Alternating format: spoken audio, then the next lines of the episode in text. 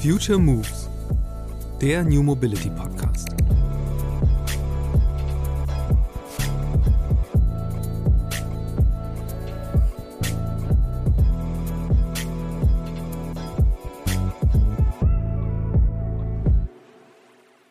Wenn ich vor allem in meiner Altersgruppe schaue, dass jeder, der in ein Auto einsteigt, mittlerweile sein Smartphone ansteckt und das über Android oder Apple laufen lässt und überhaupt nicht mehr die Hersteller-Nutzer-Oberfläche äh, selber gebraucht.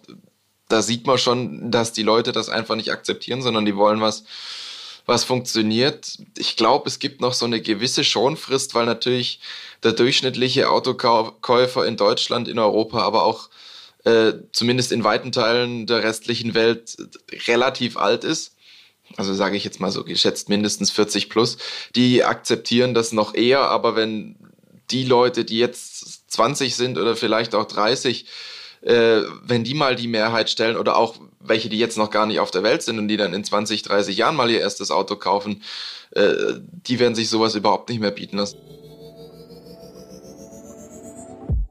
Mein heutiger Gast ist 22 Jahre alt und Autos waren ihm die längste Zeit seines Lebens komplett egal. Bis zu dem Moment, als er zum ersten Mal in einem Tesla saß. Die Faszination für dieses Auto mit dem riesigen Display und der irren Beschleunigung hat dazu geführt, dass E-Mobilität für Robin Engelhardt zu einem Hobby wurde. Wobei eigentlich zu viel mehr als einem Hobby. Er gründete mit seinem Vater einen Tesla-Verleih und testet seitdem regelmäßig neue E-Automodelle und bloggt darüber. Vor allem aber ist er eine der zentralen Figuren der deutschsprachigen E-Mobility-Bubble bei Twitter. Elektro Robin, wie er sich bei Twitter nennt und wo er bald 10.000 FollowerInnen gesammelt hat, gehört zu einer kleinen Clique, die sich auf der Plattform über Branchennews austauscht, aber auch unermüdlich gegen E-Auto-Hater, Fake News und sonstige Aufregerthemen antweetet. Zum Zeitpunkt der Aufnahme zum Beispiel über die Crash-Test-Show einer Schweizer Versicherung. Die hatte spektakuläre Bilder eines nach einem Überschlag funkensprühenden Teslas veröffentlicht, um auf das vermeintlich erhöhte Brandrisiko hinzuweisen. Auf Nachfrage musste sie jedoch einräumen, dass man mit Pyrotechnik nachgeholfen hatte und dass die Akkus, aus Sicherheitsgründen zum Schutz des anwesenden Publikums, zuvor ausgebaut worden waren. Klar, sowas nervt ihn. Dafür gibt es aber auch immer mehr Leute, die ihm danken, weil er sie zur E-Mobilität bekehrt habe, sagt Robin. Das motiviere ihn ebenso wie das Wissen, dass seine Tweets mittlerweile auch bei den Autokonzernen gelesen würden. Warum am Beginn seiner Karriere als E-Mobility-Twitterer ein genervter Mitschüler stand, wie er an ein Praktikum in der Kommunikationsabteilung von Ex-VW-Chef Herbert Dies gelangte und was er von E-Autos aus China hält, das sind nur einige der Themen dieser Episode des Future Moves Podcasts mit Robin Engelhardt, aka Elektro Robin. Hallo Robin, schön, dass du im Podcast bist. Hallo Christian, danke für die Einladung. Zum Start würde ich gerne da mal anfangen, wo auch deine Leidenschaft für Autos angefangen hat. Und zwar ähm, habe ich mal gelesen über dich, dass du dich für Autos überhaupt gar nicht null interessiert hast, bis du das erste Mal irgendwie mit einem, in einem Tesla gesessen hast. Ähm, erzähl mal, was, was war da los? Also zum einen, warum waren dir Autos egal und was war dann irgendwie dieser Gamechanger? Autos waren für mich eigentlich immer nur ein Fortbewegungsmittel, weil mein Vater Außendienstler war und seit jeher viel unterwegs und da ist er immer schnelle, tolle Autos gefahren, aber ich ja, war, war halt irgendwie in Anführungsstrichen normal, sich damit zu bewegen, war nichts Besonderes für mich. Und dann hat er mich mal auf ein Autotreffen mitgeschleppt, wo ein Tesla war. Und Wie da, alt warst du da? Da war ich 14. Das ist jetzt also acht Jahre her. Und da saß ich dann eben das erste Mal in so einem Fahrzeug und da war auch zuerst gar nicht das Fahren, was so cool war, sondern da hing hinten so ein Kabel in der Rückleuchte, dachte ich damals. Heute weiß ich, dass der Ladeanschluss ist. Da ging es mal los, dass ich mir den angeguckt habe. Dann hat das Ding einen riesen Bildschirm gehabt, an dem ich den halben Tag rumgespielt habe. Und dann ähm, durfte ich tatsächlich mal mitfahren und dann hat mich die Beschleunigung so begeistert, dass ich gewusst habe, so ein Auto hätte ich gern. War natürlich auch klar, das Ding kostet 80, 90.000 Euro damals, völlig utopisch, sich sowas zu holen. Und dann habe ich aber mal angefangen zu rechnen und habe festgestellt, das lohnt sich einfach wirtschaftlich, sich so ein Elektroauto zu holen, weil mein Vater damals jedes Jahr sehr, sehr viel Sprit im Wortsinne verbrannt hat und damit eben auch Geld. Und so habe ich ihn davon überzeugt, sich tatsächlich so ein Auto zu holen und war aber damit ja. Aber das ist, äh, da leuchtet sofort ja die, die Reichweitenangst Warnleuchte. Ähm, wie, wie hast du ihn überzeugt, dass das gerade in seinem Job jetzt gar nicht das Problem ist? Damals. Wir haben es ausprobiert. Also natürlich waren wir sehr skeptisch. Ich selber war auch skeptisch. Und als wir das erste Mal reingeguckt haben in diese Karte im Internet, gab es in ganz Deutschland vier Tesla Supercharger. und öffentliche Schnellladeinfrastruktur praktisch gar nicht oder halt sehr, sehr wenig. Und deswegen haben wir es einfach mal ausgetestet, sind in die Schweiz gefahren, weil er da für einen Lieferanten gearbeitet. Die Strecke musste regelmäßig fahren, zum Beispiel auch mal nach Berlin und haben einfach geguckt, wie es funktioniert und haben festgestellt, man muss zwar ein bisschen planen, aber im Großen und Ganzen funktioniert es. Vielleicht brauchen wir mal 20 Minuten länger, aber dafür hat er halt so viel Geld damals gespart, dadurch, dass er ja kostenlos geladen hat noch an den Superchargern, dass das einfach für uns als Schwaben No-Brainer war. Werbung. Offen gestanden, ich bin eher skeptisch, was Nahrungsergänzungsmittel angeht, aber ausprobieren kann man es ja mal. Also steht seit rund zwei Monaten AG1 in meinem Kühlschrank. In der grünen Tüte ist ein Pulver, das laut Hersteller Ergebnis einer wissenschaftlich basierten Mischung hochwertiger Inhaltsstoffe ist. Vitamine, Mineralstoffe, Bakterienkulturen, Antioxidantien, ein Pilzkomplex, insgesamt über 70 Zutaten, die alle aus natürlichen Lebensmitteln stammen. Hinter der Formel von AG1 steckt die Idee der Nährstoffsynergien, einem wissenschaftlichen Konzept, das darauf abzielt, die Wirksamkeit einzelner Nährstoffe zu verstärken. Also rühre ich morgens einen Löffel AG1 in ein Glas Wasser und bekomme einen Drink, der zwar wie ein Green Smoothie aussieht, aber bedeutend besser schmeckt. Ob es auch wirkt? Ich habe zumindest das Gefühl, trotz Winterfinsternis und chronisch zu wenig Schlaf ganz gut aus dem Bett zu kommen. Es kommt sogar vor, dass ich etwas früher Undenkbares tue. Ab und an verzichte ich jetzt auf meinen doppelten Espresso Kickstarter am Morgen. Sicher keine schlechte Entwicklung. Auch über den Tag hinweg fällt es mir aktuell leichter, konzentriert meine Aufgaben abzuarbeiten. Und wenn ich abends nicht mehr lange wach liege, könnte das an AG1 liegen. Oder einfach daran, dass ich keine tausend offenen To-Dos mehr habe, die ich noch in Gedanken durchgehen muss. So oder so, für mich ein positiver Effekt meines Supplement-Testlaufs. Du möchtest es auch ausprobieren? Dann geh jetzt auf drinkag1.com slash futuremoves und sichere dir bei Abschluss eines monatlichen Abos einen kostenlosen Jahresvorrat an Vitamin D3 und K2 und fünf praktische AG1 Travel Packs für unterwegs im Wert von 41 Euro gratis dazu. Ja, und ihr habt ja sogar dann äh, seid irgendwie ins Verleihbusiness eingestiegen. Ähm, wie, wie, wie habt ihr das damals gemacht? Also das ist ja doch sehr, sehr exotisch zu sagen, okay, ich äh, als, als Two-Man-Show in dem Fall äh, starte jetzt mal so ein Tesla-Verleih. Ja, das war auch so ein bisschen so ähnlich zufällig wie meine erste Tesla-Fahrt, weil bei den Kunden ist das Auto von meinem Vater so gut angekommen, dass die alle regelmäßig mitfahren wollten. Und da haben wir gedacht, Mensch, wenn das Auto so beliebt ist, könnten wir eigentlich mal anfangen, an den Tagen, wo es nicht braucht, das Ding zu vermieten. Haben wir eine kleine Webseite gebaut, das Auto da angeboten, mit dem Ergebnis, dass mein Papa Wochen später kein Auto mehr hatte, weil es die ganze Zeit vermietet war. Und dann haben wir halt äh, nach und nach mehrere Autos dazugekauft, das ein bisschen größer gemacht ähm, und so für verschiedene Anlässe da eben diese Autos angeboten und sehr, sehr viele Leute zur Elektromobilität gebracht. Das genau das Stichwort Elektromobilität äh, dazu gebracht, äh, eben als äh, du angefangen hast, dich dafür zu interessieren, war das ja noch mega Nische und äh, sehr skurril und exotisch. Inzwischen Mainstream würde ich sagen, da sind wir noch nicht, aber wir sind auf dem Weg zumindest ein gutes Stück vorangekommen. Ähm, wie ging das für dich dann weiter? Ja, es hat mich einfach begeistert, weil das Fahren einfach wahnsinnig Spaß macht und weil sich auch wahnsinnig viel getan hat, weil man jedes Jahr gesehen hat, es kommen neue Sachen raus. Und wir wollten eigentlich nie eine reine Tesla-Vermietung werden. Wir sind es de facto gewesen, dadurch, dass es in der Zeit halt nicht viel anderes gab. Aber ich habe eben deswegen angefangen, alle anderen Autos auch auszuprobieren, die es so am Markt gab. Und da ist die Elektroautomobil auf mich aufmerksam geworden. Das ist eine kleine Fachzeitschrift aus Österreich für Elektroautos. Und für die schreibe ich bis heute und mache da eben meine Autotests und versuche alle Modelle, die es immer neu gibt, direkt auszuprobieren, einfach weil es mich begeistert. Was, was sind da so deine Highlights jetzt gewesen in der Vergangenheit? Äh, Porsche Taycan ist sicher mit eines der besten Autos, das es am Markt gerade gibt. Einfach nicht nur von der Performance her, sondern auch wie gut dieses Auto einfach ist. Also das hat gerade auch im Vergleich zu Tesla Elektromobilität auf ein völlig neues Level gehoben. Und andererseits, wenn man sich Preis-Leistung anguckt, muss ich sagen, bin ich wirklich vom Tesla Model 3 sehr, sehr begeistert, einfach weil es relativ günstig ist für das, was es kann. Und ich glaube, meine krasseste Erfahrung war aber, als ich einen der ersten Nios in Deutschland gefahren bin. Das war 2019 als die da ganze drei Modelle importiert äh, bei mhm. uns in Europa auf der Straße hatten, um da mal zu sehen, was die chinesischen Anbieter schon können, auch in Verarbeitungsqualität und mit Reichweite und so, war sehr interessant. Also war sicher die krasseste Erfahrung wahrscheinlich, weil ich damit nicht gerechnet habe, dass die so gut ja. sind. Äh, spannendes Stichwort eigentlich, weil die, da drängen ja tatsächlich mehrere Hersteller gerade nach Deutschland, wollen ja in diesem Jahr sogar noch kommen. Ich glaube, NIO ist auch tatsächlich dabei. Was, was wie, wie schätzt du das ein? Also wie wird das nochmal das ganze Thema Elektromobilität voranbringen?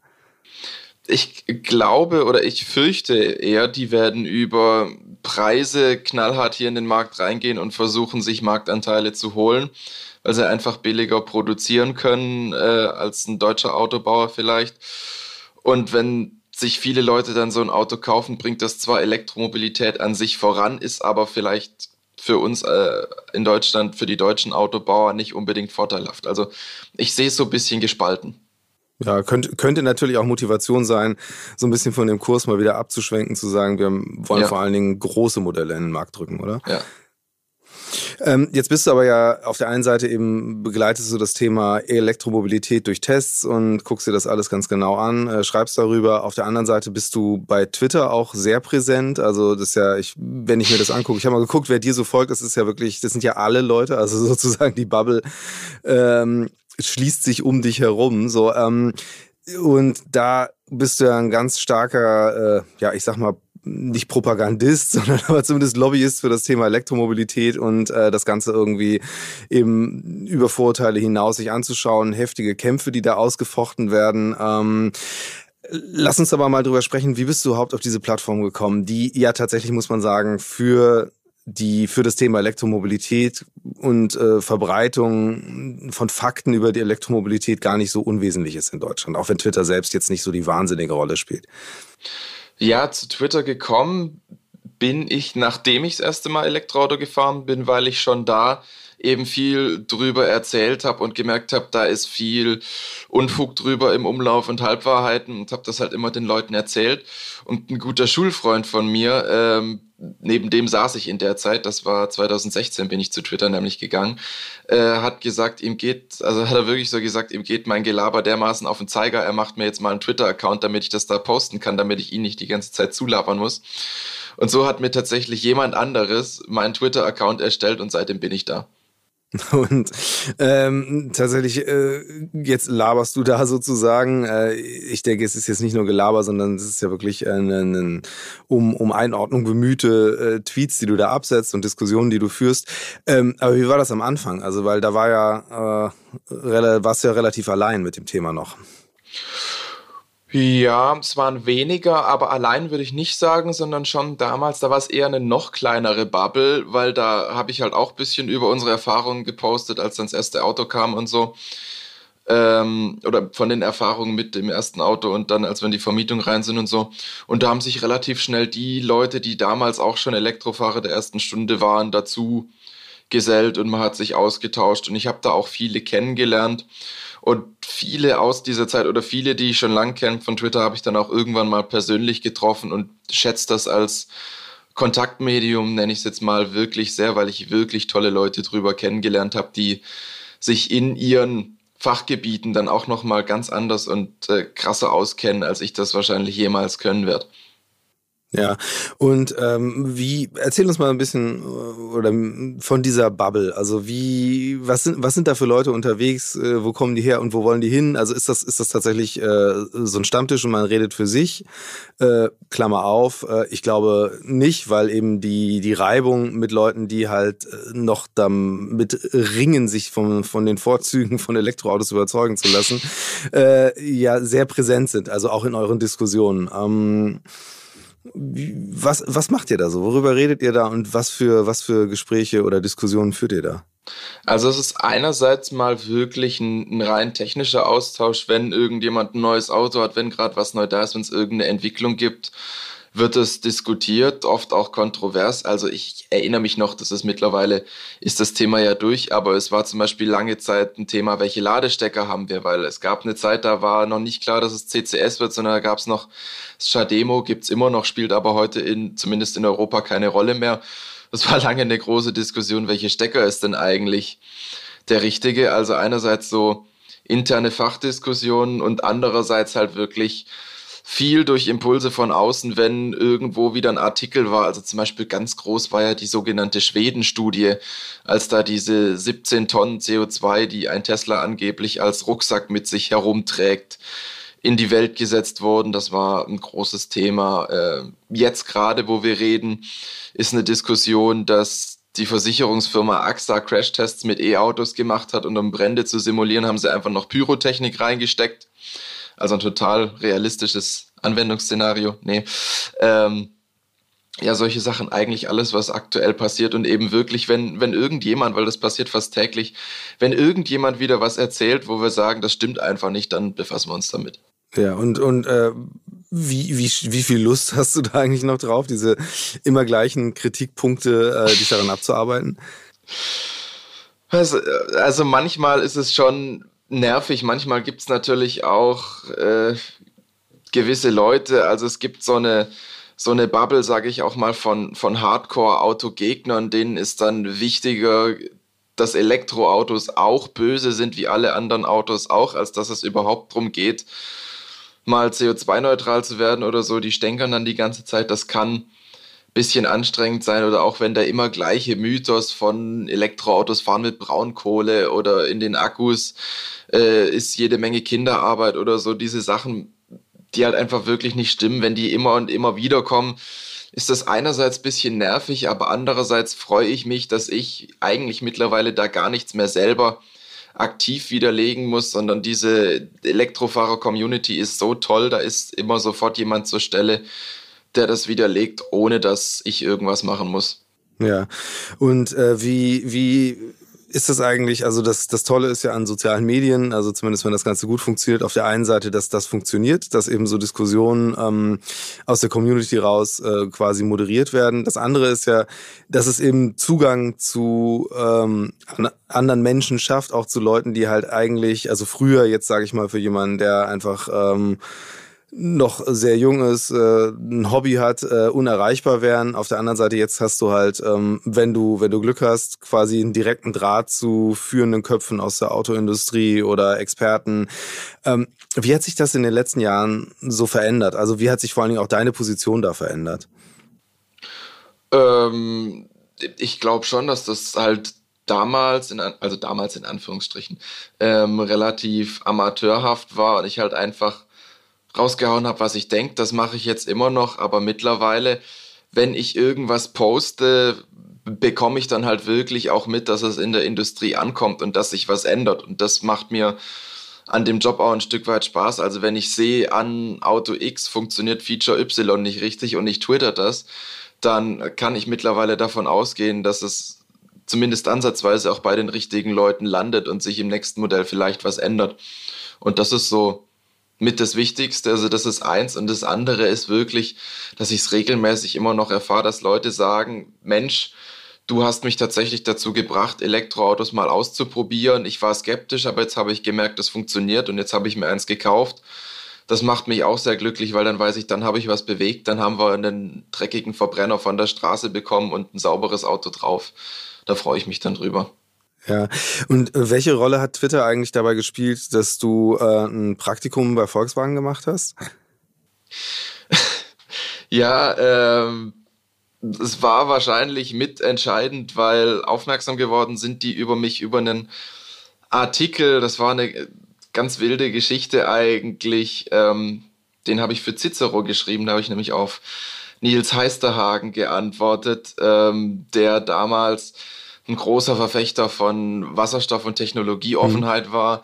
Und dann habe ich halt geschrieben, warum das zumindest teilweise nicht so ganz Sinn macht, sondern es eben gut ist, dass immer mehr Autohersteller jetzt rein auf Elektro setzen. Und das hat Herbert Dies gelesen und fand den Artikel sehr gut und so bin ich dann da hingekommen. Und bis dann sozusagen in die, in die Kommunikationsabteilung, Vorstandskommunikation äh, geraten. Was hast du da gemacht? Ich war ähm, im Team von Michael Manske und Nais Graswald. Und äh, die haben, das äh, war oder ist auch immer noch die CEO und Digitalkommunikation. Das heißt, die machen alles, was irgendwie eben mit digital zu tun hat und mit Herbert Dies zu tun hat. Also das ist einerseits mal Postings, Videodrehs, auch abstimmen, ähm, mit welchen Botschaften gehen wir raus. Und äh, was so ein bisschen mein Baby war, war, dass wir VW auf TikTok gebracht haben. Mhm. Und zwar nicht VW als VW, sondern wir haben den Kanal New Auto genannt, wie die Strategie von VW auch, äh, um da so strategische Themen rüberzubringen. Also nicht nur Elektromobilität, sondern auch autonomes Fahren, Vernetzung, Sharing, um zu zeigen, was der Konzern da macht, dass das eben mehr ist als nur Autos bauen und Blech biegen. Ja, das war es so in Kürze. Wie gut hat das funktioniert? Kann man jetzt noch nicht sagen, ehrlich gesagt, weil die, die, die Videos sind jetzt da, die werden auch äh, gut geschaut und das Feedback war einigermaßen positiv. Ähm, ich hoffe, dass es beim einen oder anderen dazu beiträgt, dass sich die Wahrnehmung über VW bisschen ändert, aber das kann man, glaube ich, nur in der Rückschau langfristig beurteilen.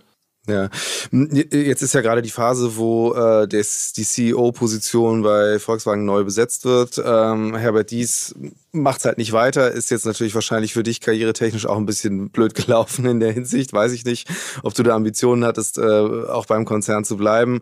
Ähm, jetzt mit dem Wechsel zu Oliver Blume, was glaubst du, wie wird es den Konzern verändern? Weil da gibt's ja dann auch, hatte ich auch wiederum gesehen, bei Twitter die, die großen Befürchtungen oder, oder Frohlockungen, dass jetzt irgendwie die Rückkehr ist äh, zu all den Themen, gegen die du damals im Cicero angeschrieben hast, also eben äh, E-Fuels und so weiter. Was glaubst du, wie entwickelt sich der Konzern? Mm, kurz und knapp würde ich sagen, es ändert sich gar nichts. Also natürlich wird sich schon äh, viel vielleicht ändern in so, sag ich mal, so weichen Faktoren, also die, die Art und Weise vielleicht, wie jemand kommuniziert. Das sieht man schon, dass das jetzt äh, er vielleicht anders macht als ein Herbert Dies oder auch welche Prioritäten man setzt. Also ist ganz klar, dass äh, beim Olli Blume die E-Fuels eine Stück weit äh, größere Rolle spielen. Aber man muss eben auch sagen, dass der Mann einer der Väter des Porsche Taycan ist und sich auch das Ziel gesetzt hat, Porsche zu 80 Prozent äh, auf vollelektrische Fahrzeuge zu bringen bis 2030. Das heißt, die Frohlockungen mancher Leute, mancher E-Fuel-Fans, auch mancher bisschen voreingenommener FDP-Staatssekretäre, die dann gesagt haben, huiuiui, jetzt wird sich bei VW alles ändern, wer das sagt hat, zeigt eigentlich nur, dass er relativ wenig Kenntnisse davon hat, was da wirklich abläuft. Weil wenn man weiß, dass VW zig Milliarden in große Batteriefabriken investiert, dass ganze Werke umgebaut werden. Also Zwickau ist ein rein elektrisches Werk, Emden wird ein rein elektrisches Werk, in Wolfsburg bauen sie ein ganz neues Werk, was rein elektrisch wird. Das sind alles Sachen, die plant so ein Konzern langfristig und das äh, wird nicht über Nacht umgeworfen, nur in Anführungsstrichen, weil jetzt mal der Chef wechselt, sondern wenn das mal entschieden ist, dann läuft das auch und äh, deswegen bin ich mir zu fast 100 Prozent sicher, dass Oliver Blume genau da weitermachen wird, wo Herbert Dies aufgehört hat. Hm. Ja, Herbert Dies hat ja da äh, auch immer sehr stark äh, Elon Musk äh, so thematisiert und das, den Vergleich zu Tesla hergestellt, sicherlich um intern auch ein bisschen Druck aufzubauen. Was würdest du sagen jetzt im Vergleich? Also es sind ja zwei sehr unterschiedliche Konzerne mit sehr unterschiedlichen Produktpaletten, aber was würdest du sagen, wie, wie konkurrenzfähig ist Volkswagen mittlerweile? Ich glaube, die haben bei Elektroautos eine wirklich krasse Aufholjagd hingelegt. Also ich bin letztes Jahr mit einem ID3 nach Glasgow gefahren und wir haben da bei Temperaturen rund um den Gefrierpunkt, natürlich auch bei britischem Tempo auf den Autobahnen mit dem ihrem Limit, aber nichtsdestotrotz äh, über 450 Kilometer Reichweite erzielt mit einer Akkuladung. Waren dann auch in äh, relativ guter Zeit immer wieder vollgeladen äh, und wenn ich zurückdenke, wo ich angefangen habe mit Elektromobilität, da gab es von VW praktisch nichts. Da gab es den E-Golf, aber auch mit einem deutlich kleineren Akku, als die Autos heute haben. Und die Schnellladefähigkeit hat den Namen damals eigentlich auch nicht verdient gehabt. Und von diesem E-Golf, eben von diesem einen Produkt, äh, ist der Konzern jetzt gewandert zu zig Elektromodellen, die sie mittlerweile über alle Marken verteilt haben, die alle 300, 400, 500 Kilometer Reichweite schaffen und gut schnellladefähig sind. Also da haben sie viel geschafft, haben auch äh, bei ihren Werken viel geschafft, dass sie die Autos auf die Straße bringen können. Wenn jetzt der Halbleitermangel irgendwann hoffentlich mal zu Ende geht, wird VW da wirklich massenhaft produzieren können. Also glaube ich, werden die das Thema dann auch deutlicher treiben, als das andere treiben können, rein von ihren Stückzahlen her. Wo vielleicht noch ein bisschen Luft zu Tesla ist, ist bei der Software, das ist ganz klar, weil Tesla da einfach den größeren Vorsprung hat. Also Herbert Dies hat völlig richtig gesagt, äh, das wird so 10, 15 Jahre dauern, eine Softwarekompetenz von der grünen Wiese aus aufzubauen, dass wir so ein Betriebssystem und so selber schreiben kann. Und Tesla hat eben diesen Vorsprung, weil es die ja seit den frühen 2000ern gibt und die das seitdem machen.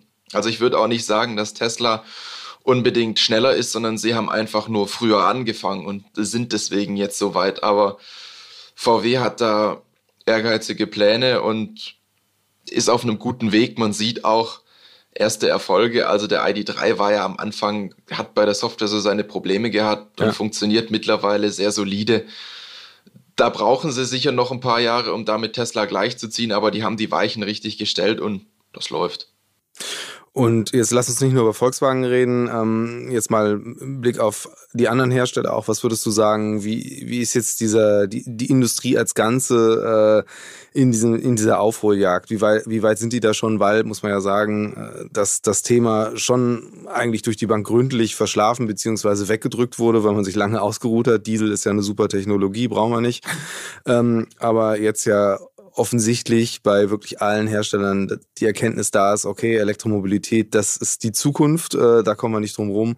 Und vor allen Dingen auch ähm, das Thema Software halt äh, viel bedeutender wird durch die Konnektivität, die Fahrzeuge brauchen und autonomes Fahren, können wir auch noch drüber sprechen. Ähm, verändert ja das Auto als solches, als Produkt ja nochmal ganz komplett.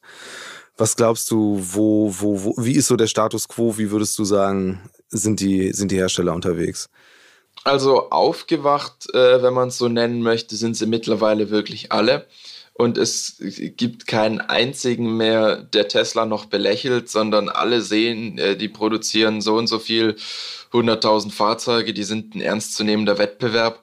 Und vor allem sagen auch fast alle mittlerweile, bis auf wenige Ausnahmen, wir werden komplett auf rein elektrische Autos gehen. Also da sind äh, klare Aussagen da, dass man zwar jetzt noch Verbrenner baut äh, und so, so doof die natürlich sind äh, mit ihrer Klimawirkung, so sehr braucht es die halt noch, um die Kohle für die ganzen Investitionen auch zu verdienen.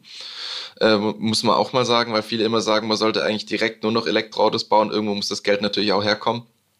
Ähm, aber ganz viele haben sich dazu bekannt, so ab 2025, 30 oder 35 nur noch Elektroautos zu bauen. Das heißt, da ist der Zug eigentlich aus dem Bahnhof, das haben alle kapiert. Äh, jetzt führen sie die Strategien so ein bisschen unterschiedlich durch. Also BMW zum Beispiel setzt sehr viel auf Mischplattformen. Das heißt, die sagen, ja, so ganz sicher sind wir uns noch nicht. Äh, wir bauen lieber mal Autos, in die wir Verbrenner und Elektro einbauen können, je nachdem, was die Leute mehr wollen. Während äh, VW oder auch Mercedes ganz klar sagen, äh, wir machen unsere Autos auf rein elektrischen Plattformen. Wir sind uns sicher, die Kunden wollen nur noch das und wir machen nicht mehr äh, Plattformen, die noch Verbrenner dazu können, sondern da gehen eben nur Batterien und Elektromotoren rein und dadurch haben die Autos dann natürlich auch den einen oder anderen Vorteil mit dem Innenraum, mit ihrer Bauform und so. Ähm, das mal vielleicht so zu den Antrieben. Also da sehe ich die meisten relativ gut unterwegs. Das Software, Thema Software ist ja, natürlich die, die größere Baustelle. Ja, das ist also die ist die ganze Industrie natürlich schwierig, weil Tesla kommt aus dem Silicon Valley, kommt von, äh, da kommen die Leute von Apple, von Google, von sonst wo, die sind gewohnt, Software zu machen und lernen, Auto zu bauen, was sie auch noch nicht perfekt können. Und bei der Autoindustrie ist es eben andersrum, die kann Auto und lernt jetzt Software. Und die Frage, wenn es darum geht, wer ist da in Zukunft der Marktführer, entscheidet sich so ein bisschen dran, lernen die einen schneller Autos zu bauen oder lernen die anderen schneller Software zu bauen.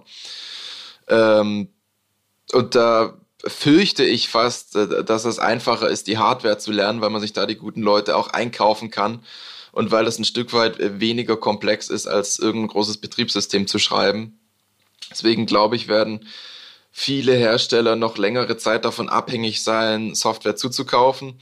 Beziehungsweise fürchte ich fast, dass für einige unab, äh, äh unausweichlich ist, dass sie Software von Google oder Apple drin haben und das Zeug zu einem gewissen Teil gar nicht mehr selber machen. Kann man natürlich aus Herstellersicht auch kritisch sehen. Da, da geht die Datenhoheit verloren, da geht dann wahrscheinlich auch Marge verloren. Äh, gleichzeitig aus Kundensicht, glaube ich, ist die Entwicklung ehrlich gesagt äh, sehr, sehr gut, weil die Leute kämpfen gerade darum, was ist das beste Betriebssystem und das kann für den Kunde nur gut ausgehen. Und wenn man sich anschaut, äh, wie fluffig Android Auto und Apple CarPlay mittlerweile laufen, glaube ich, ist das gar keine so schlechte Entwicklung. Ja. Was ich mich dabei frage, ist ja, also wenn man sich eben das, das Thema Software anguckt, äh, ist ja eine ganz, ganz paradoxe Situation, dass auf der einen Seite die Autoindustrie daher kommt, dass die Produkte immer komplett perfekt sein sollen. Ähm, sind aber dann auf der Softwareseite, du hast es selbst gesagt, damals beim ID3, ziemlich, ziemlich verbuggt, äh, wie man sagt. Auf der anderen Seite ähm, hat man aber eine nachwachsende Kunde, Kundengeneration, die halt komplett mit wirklich perfekten Smartphones äh, aufgewachsen sind. Was glaubst du, wie lang, wie lang kann man sich das als Autohersteller eigentlich noch leisten, ähm, wirklich so, so mit Fehlern gespickte Produkte erstmal auszuliefern? Lustigerweise ist die Toleranz bei Tesla ja extrem hoch, offensichtlich, also weil es irgendwie immer noch so ein Early Adopter-Image hat.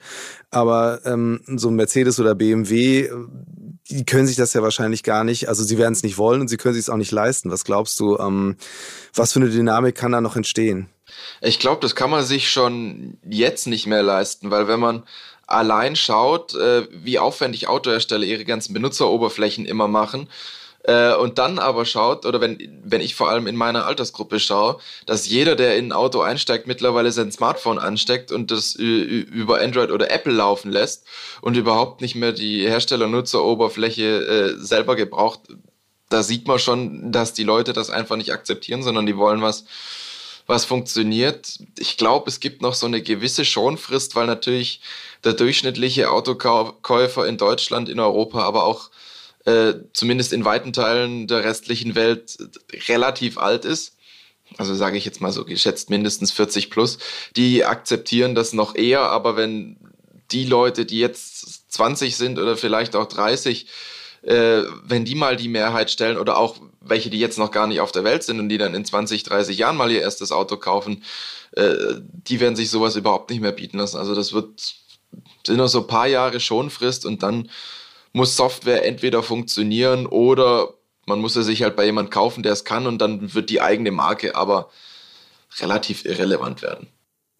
Wie ist das bei den chinesischen Autos eigentlich? Ähm, wie, wie kompatibel sind die mit diesen, diesen vertrauten Software-Ökosystemen? Wenn ich jetzt an mein letztes chinesisches Auto denke, das hat äh, kein Android-Auto drin gehabt, aber dafür eine sehr, sehr schöne Bedienoberfläche, die wunderbar funktioniert hat. Da habe ich dann auch nichts vermisst. Ähm, kann man vielleicht nicht unbedingt pauschal sagen, aber zumindest in Bezug auf einige bin ich mir relativ sicher, dass es China wichtig ist, seine Software selber zu machen und dass die draufsetzen, da die Hoheit zu behalten und das eben nicht den Tech-Konzernen in die Hand zu geben. Ja, und was machen die, was machen die dann richtig, dass das, dass das gelingt, dass du auch sagst, nee, finde ich, finde ich völlig ausreichend, so wie das ist?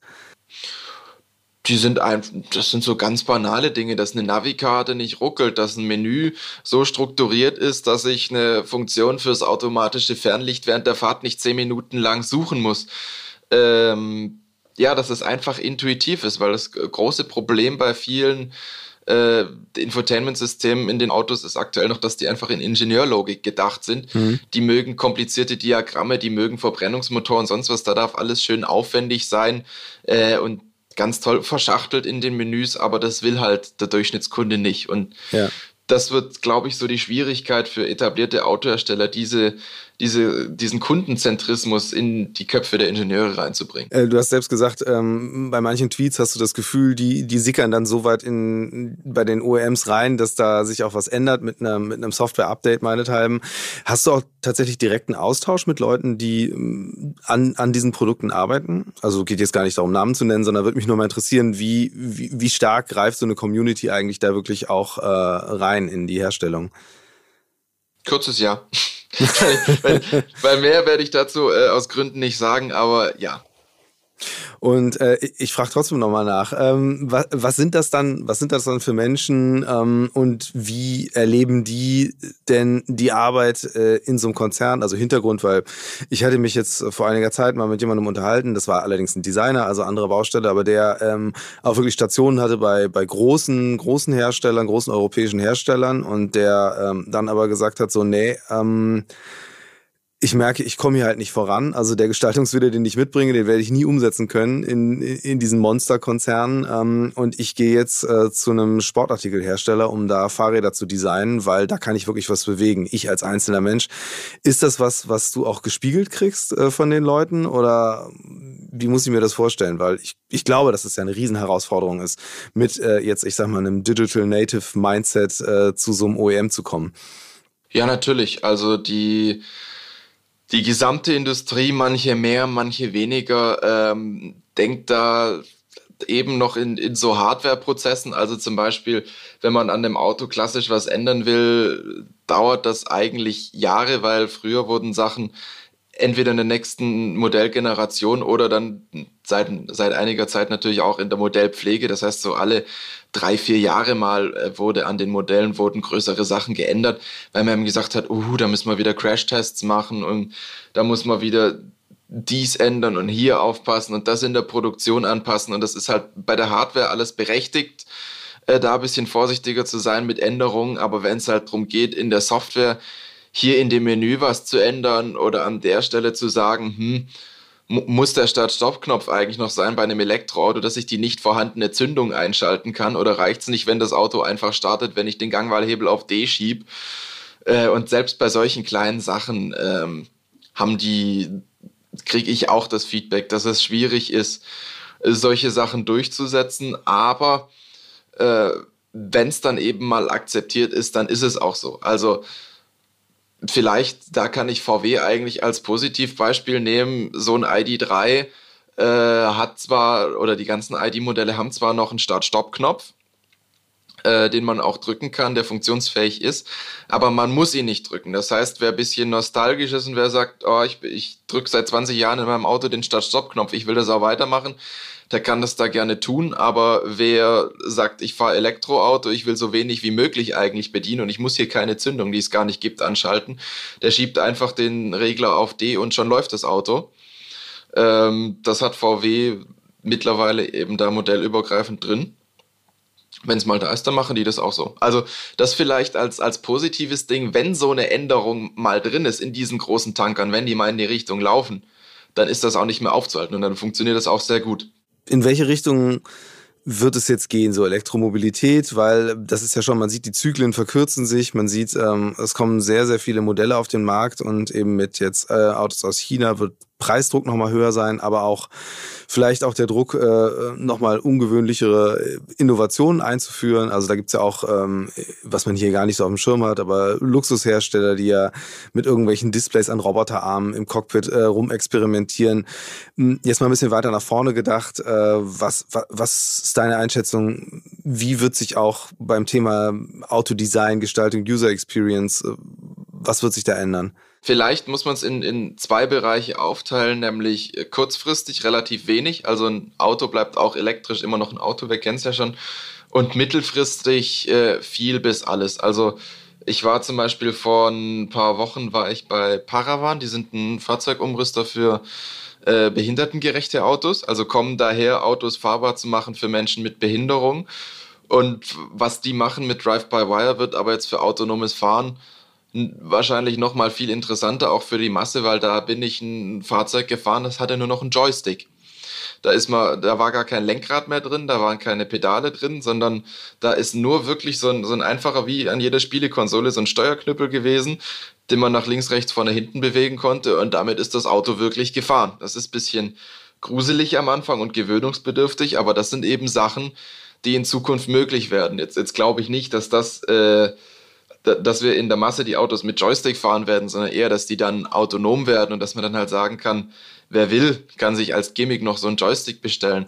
Aber wenn mal die Lenkung raus ist, wenn die Pedale raus sind, wenn Mitteltunnel raus sind, also wenn eigentlich alles, was wir bisher kennen aus einem Auto verschwindet, auch vorne der große Motor und nur noch so ein kleiner Elektromotor nah an die Achse oder perspektivisch sogar an die Räder kommt, können wir Autos Natürlich, Aerodynamik muss man noch berücksichtigen, aber ansonsten quasi relativ frei gestalten und formen und auch komplett anders formen. Und dann können die komplett anders aussehen. Also ich kann mir sehr gut vorstellen, zum Beispiel solche Mover-Konzepte, wo die, die dann wirklich wie so, wie so kleine Würfelchen sind, wo die Leute drinstehen, könnte ich mir vorstellen, dass es viel mehr gibt, weil sie eine viel bessere Flächenausnutzung haben. Oder auch, dass man grundsätzlich sagt, man hat äh, drehbare Sitze, damit Leute, die unterwegs sind, miteinander sprechen können. Oder auch, dass es vermehrt äh, so kleine Ports gibt, wo nur eine oder zwei Personen drin sitzen, wo die Autos dann so klein sind, äh, eben nur wie die Personen, die drin sind und dass sie nicht wie heute vier leere Sitzplätze mit sich rumschleppen. Ähm, also um den Ausflug vielleicht kurz zusammenzufassen, äh, ich glaube, die, die Gestaltungsmöglichkeiten werden sich einfach ändern. Autos können komplett anders aussehen und ich glaube, mit autonomem Fahren wird das auch dringend nötig, weil so wie sie jetzt aussehen, werden wir sie in Zukunft nicht mehr brauchen. Ja, ähm, ich Du hast es ja vorhin schon selbst gesagt, dass ähm, dein, dein, dein, dein größtes Ziel sozusagen dann erreicht ist, wenn, wenn wieder ein Elektroauto mehr und dafür hoffentlich dann ein Verbrenner weniger auf der Straße ist. Lass uns nochmal darüber sprechen, wie siehst du diese, diese ja, Antriebswende, Mobilitätswende, wie siehst du ähm, die Entwicklung gerade und äh, vor allen Dingen, was, was was wären Maßnahmen, die wichtig wären, um das auch voranzutreiben? Weil auf der anderen Seite, da sind ja auch diese großen Gegenargumente, vielleicht können wir über die in dem Zusammenhang auch nochmal sprechen, dass das Netz zusammenbrechen würde, wenn man auf einmal überall Elektroautos hätte und so weiter und so fort. Ähm, was ist da, was ist da die Roadmap? Ja, äh, also gerade wenn wir jetzt das Netz als Aufhänger nehmen, muss man natürlich sagen, ja, wenn wir alle 50 Millionen mittlerweile, die es fast gibt, 50 Millionen Pkw, die wir heute auf den Straßen haben, alle elektrisch machen würden und dann auch noch relativ äh, viele davon gleichzeitig laden würden, hypothetisch, äh, dann könnte das natürlich problematisch sein und generell ist es wahrscheinlich auch problematisch für so viele Fahrzeuge die Infrastruktur aufzubauen. Ähm, deswegen würde ich zu dem, was ich vorher gesagt habe, vielleicht noch ergänzen. Ich freue mich nicht nur über jedes Elektroauto, was auf die Straße kommt, sondern ich freue mich auch über jeden Menschen, der generell ganz ohne Auto auskommt. Und ich glaube, es ist wichtig, dass wir in Summe weniger Autos haben, weil auch ein Elektroauto ist ein wahnsinnig ressourcenintensives Produkt, was eine Karosse hat, was viel Stahl hat, äh, äh, was ein Fahrwerk hat und sowas alles wahnsinnig viele Materialien braucht, ähm, was schon allein einfach für die Hardware drumherum, ohne dass das Ding jetzt fährt, ohne den Antrieb, so viel CO2 ausstößt, dass wir davon eigentlich nicht mehr als nötig haben sollten. Einerseits und andererseits brauchen die Dinger natürlich in Städten wahnsinnig viel Fläche. Also auf dem Land ist das Auto wirklich ein tolles Verkehrsmittel, weil es einen einfach effizient und schnell von A nach B bringt, gerade Elektroautos. Aber in der Stadt äh, bewege ich mich auch persönlich viel lieber per U-Bahn, per Fahrrad äh, und Auto nur, wenn es nötig sein muss, wenn ich mal irgendeins irgendwo hinbringen muss oder so. Aber ansonsten vermeide ich es wirklich. Also ich wohne in München, hier in der Stadt Auto zu fahren weil es meistens A länger dauert und B auch wirklich nervig ist mit dem Verkehr. Also da habe ich oft überhaupt keinen Bock drauf, wenn ich Auto fahre, dann lieber auf langen Strecken, weil da macht das dann auch Sinn, wenn man irgendwo unterwegs ist und viel Gepäck hat und so. Ähm, und als wichtige Maßnahme, um das voranzutreiben, würde ich zum Beispiel sehen, äh, einfach mal Parken realistisch zu bepreisen. Also ich habe eine Tiefgarage und da zahle ich 80 Euro jeden Monat, um da ein Auto abstellen zu dürfen. Was ich in München für die Quadratmeter, die ich da belege, ehrlich gesagt relativ preiswert finde, dafür, dass das Auto da dann im Haus steht und gleichzeitig kann man am Straßenrand äh, in vielen Bereichen sogar kostenlos und zeitlich fast unbegrenzt sein Auto abstellen wo man sich einfach mal fragen muss, äh, ist es in Städten mit begrenztem Raum sinnvoll, dass jeder kostenlos sein Auto dahinstellen darf? Und da bin ich der Meinung, nee, das muss schon was kosten. Also im Ausland, ich weiß nicht, in Stockholm ist da immer so ein Beispiel, Oslo oder auch Zürich, äh, da kosten Anwohnerparkausweise ein paar hundert Euro. In Deutschland kosten sie in den meisten Städten 30 bis 60 Euro. Äh, und dafür kann ich mein Auto dann ein, zwei Jahre lang kostenlos abstellen. Das muss sich ändern. Dann muss ich natürlich, haben wir jetzt beim 9-Euro-Ticket gesehen, massiv die Infrastruktur beim ÖPNV ändern. Und da würde ich fast so weit gehen, vielleicht auch ein bisschen populistisch. Wir haben Sondervermögen Bundeswehr, vielleicht machen wir noch ein Sondervermögen ÖPNV oder generell Schienenverkehr und gucken, dass wir die Infrastruktur, die wir 30 Jahre kaputt gespart haben, jetzt mal wieder aufbauen. Und wenn dann die Alternativen wirklich schöner sind, wenn wir auch gute Radwege haben. Also wenn es einfach mehr Spaß macht, Fahrrad zu fahren und U-Bahn zu fahren, wenn es kostenattraktiv ist und wenn Auto ein bisschen unattraktiver wird äh, und wo wirklich wichtig ist, davor die anderen Sachen auch besser zu machen und nicht nur Auto einfach plump teurer ohne Alternativen zu bieten. äh, dann glaube ich, werden viele Menschen von sich aus auch aufs Auto verzichten und dann wären wir auf einem guten Weg. Aber braucht natürlich ein paar unpopuläre Entscheidungen dafür. Äh, ja, bin gespannt, ob die kommen. Gerade äh, ist ja ist ja eher so ein so ein zerrede Verschleppungsmodus, der sich ja wieder einstellt. Ich bin da auch skeptisch, dass äh, dass die Dynamik nochmal so zunimmt, wie sie in den letzten Monaten war, mit so einer Maßnahme wie eben 9 Euro Ticket, wo man einfach sagt, okay, das machen wir jetzt einfach mal. Was ja eine Haltung ist, die eigentlich äh, total wichtig ist in der Situation, wo einfach auch nicht so wahnsinnig viel Zeit ist, äh, so ein so ein System vielleicht nicht direkt umzustellen, aber zumindest eine Vision zu entwickeln, wo man hin will. Und äh, da sehe ich noch gewisse Leerstellen. Du hast jetzt eben so schon schon sehr detailliert erzählt, wie du dich im Alltag fortbewegst. Dadurch hast du so die Rubrik Mix der Woche eigentlich schon aufgelöst. Deswegen würde ich jetzt gegen Ende das gerne ein bisschen variieren und ähm, wenn ich dich jetzt mal stellvertretend nehme als äh, ein, ein jungen Menschen, du bist äh, 22, glaube ich gerade. 22, ja. Äh, der sich jetzt auch überlegt, wie soll meine Mobilität in Zukunft aussehen. Ähm, jetzt mal ein bisschen das Idealszenario äh, durch, durchgegangen. Was glaubst du jetzt idealerweise schon heute, aber spätestens in ein paar Jahren, was, was für Fahrzeuge würdest du überhaupt noch besitzen und wie würde dein Zugang zu Mobilität aussehen? Also Mobilitätsbudgets vom Arbeitsgeber, irgendwelche Flatrates oder so? Also ich glaube, ich bin relativ nah schon dran und bin natürlich in einer sehr privilegierten Lage, muss man auch ganz klar sagen, weil ich hier in der Stadt wohne äh, und weil ich regelmäßig äh, diese verschiedenen Testautos habe. Deswegen habe ich selber gar kein eigenes Auto mehr. Also den, den Stellplatz habe ich noch, weil ich da regelmäßig die anderen Autos reinstelle, äh, weil ich einfach keinen Bock habe auf Parkplatzsuche. Aber ähm, an sich habe ich kein eigenes Auto, also hatte ich auch nie. Ich bin ab und zu welche aus der Vermietung gefahren oder so, aber ich habe nie das eine Auto, was jetzt auf mich zugelassen war und sonst was, wie man es kennt, wie man sich es vielleicht vor ein paar Jahren noch mit 18 geholt hat. Das hatte ich nie. Äh, verspüre auch gar nicht das Bedürfnis danach. Äh, ich werde heute noch mit dem Zug nach Stuttgart fahren, werde da wieder ein neues Testauto bekommen, mit dem ich mich dann eine Weile bewegen werde. Und wenn ich dann wieder in München bin, gebe ich den wieder ab und werde dann hauptsächlich wieder mit der U-Bahn in die Stadt fahren und Richtung Uni und bin da eigentlich relativ gut unterwegs, ehrlich gesagt. Also für mich persönlich müsste sich eigentlich gar nicht mehr so viel ändern. Das Einzige vielleicht, äh, wenn man jetzt mal ein bisschen nach vorne denkt, ist das natürlich kein äh, veritables Szenario, dass alle Leute irgendwelche Testwagen haben, sondern es muss schon funktionierendes und gutes Sharing geben. Ähm, ich nehme regelmäßig, wenn wir zum Wandern oder auch zum Skifahren mal in die Berge gehen, irgendwelche Sharing-Autos. Das funktioniert schon ganz gut, äh, aber hat immer noch so ein bisschen seine Tücken. Vor allem blockieren manche Sharing-Autos auch gerne die Ladesäulen. Also da muss sich noch einiges verbessern.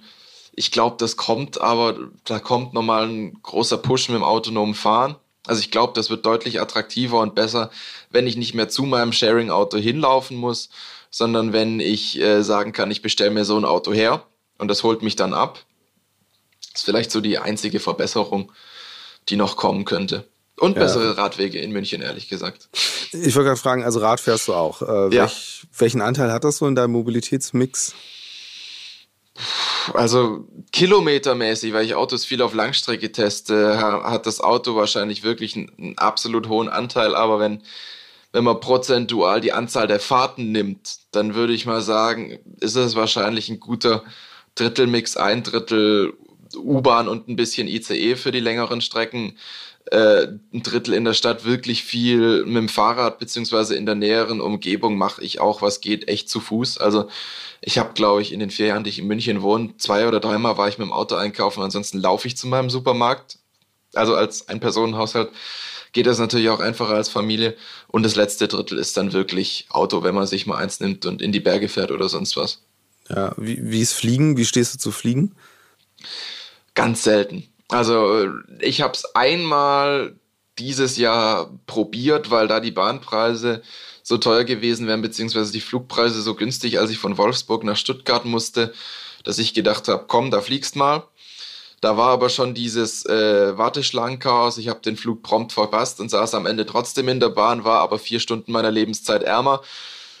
Deswegen ist das Thema ähm, für mich ehrlich gesagt relativ durch, wenngleich ich natürlich, äh, ich meine, hat jetzt auch während Corona nicht gespielt. Ich würde schon noch gerne ein bisschen was von der Welt sehen. Ich war zum Beispiel noch nie in den USA, da würde ich gerne mal hinfliegen. Äh, ich fliege auch ab und zu, muss ich wirklich so ehrlich sagen, so zwei, dreimal im Jahr zu irgendwelchen Fahrveranstaltungen, wenn Hersteller irgendwo Autos präsentieren. Da bin ich dann aber auch so konsequent, auch wenn es weh tut und kaufe die entsprechende Menge Sustainable Aviation Fuel nach. Äh, also das ist ja dieser in Anführungsstrichen synthetische Kraftstoff für Flugzeuge, wo dann die Lufthansa verspricht, äh, sie tankt dann diese Menge in die, äh, in die Flugzeuge rein, dass dann bilanziell mein Flug wirklich sofort ausgeglichen wird. Das ist schweineteuer, das äh, kostet deutlich mehr als der Flug selber meistens, aber dafür weiß ich dann, das, was ich jetzt hier verursacht habe, wird auch wieder reingeholt. Und das ist mir ganz, ganz wichtig, wenn ich mal fliege. Aber eben weil das so teuer ist, versuche ich ehrlich gesagt lieber das Fliegen zu vermeiden. Ja. Äh, ist, ist glaube ich, auch, wenn man, wenn man CO2 im Hinterkopf hat, äh, hat man wenig Alternativen, als da zu gucken, dass man diese Fortbewegungsart minimiert. Äh, du hast es eben selbst schon gesagt, du studierst inzwischen wieder nach dem kurzen Ausflug äh, in, die, in die Kommunikation. Ähm, was, was, wohin geht denn deine Reise weiter? Ich studiere Wirtschaftsingenieurwesen, weil mir sehr wichtig ist, so ein bisschen themenübergreifend zu denken, weil vorher habe ich so ein bisschen angerissen, viele Ingenieure denken sehr isoliert in ihrem Bereich oder noch schlimmer sogar in ihrem einzelnen Bauteil und lösen sich nicht davon.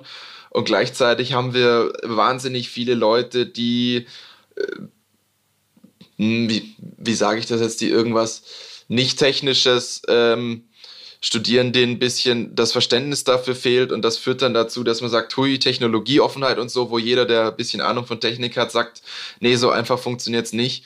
Und äh, die beiden Themenfelder so ein bisschen zusammenzubringen, das finde ich spannend. Und deswegen mache ich das. Und in Zukunft habe ich mir nichts vorgenommen, sondern lass es auf mich zukommen, wo ich hinkomme. Autoindustrie könnte ich mir vorstellen, also auch zum Beispiel Erprobung für den Hersteller natürlich direkt fände ich sehr, sehr spannend. Aber auch, was ich hochinteressant finde, ist Ladeinfrastruktur, weil sich da viel tut, weil da auch in den nächsten zehn Jahren wahrscheinlich noch wahnsinnig viel aufgebaut werden muss, wahnsinnig viel Innovation drin ist. Und vielleicht auch so generell die Mobilitätsbranche. Wer weiß, vielleicht gehe ich auch mal zu einem Fahrradhersteller. Äh, wir sind gespannt. Also ich bin es auf jeden Fall, wo, wie, wie es weitergeht. Das, äh, das Gute ist, äh, wenn man dir auf Twitter folgt, dann ähm, kann man sehr gut verfolgen, was du machst, wofür du dich interessierst, wofür du dich gerade begeisterst. Ähm, und ich danke dir ganz herzlich für das Gespräch, für die Einblicke und ähm, ja, Dankeschön. Ja, ich äh, bedanke mich für die Einladung. Ich fand es kurzweilig und ich würde sagen, gerne wieder. okay, ciao. Dann ciao. Future Moves, ein Podcast von OMR und Hamburg Messe und Kongress.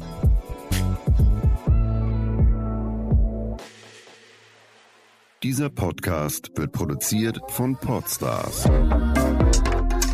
bei OMR.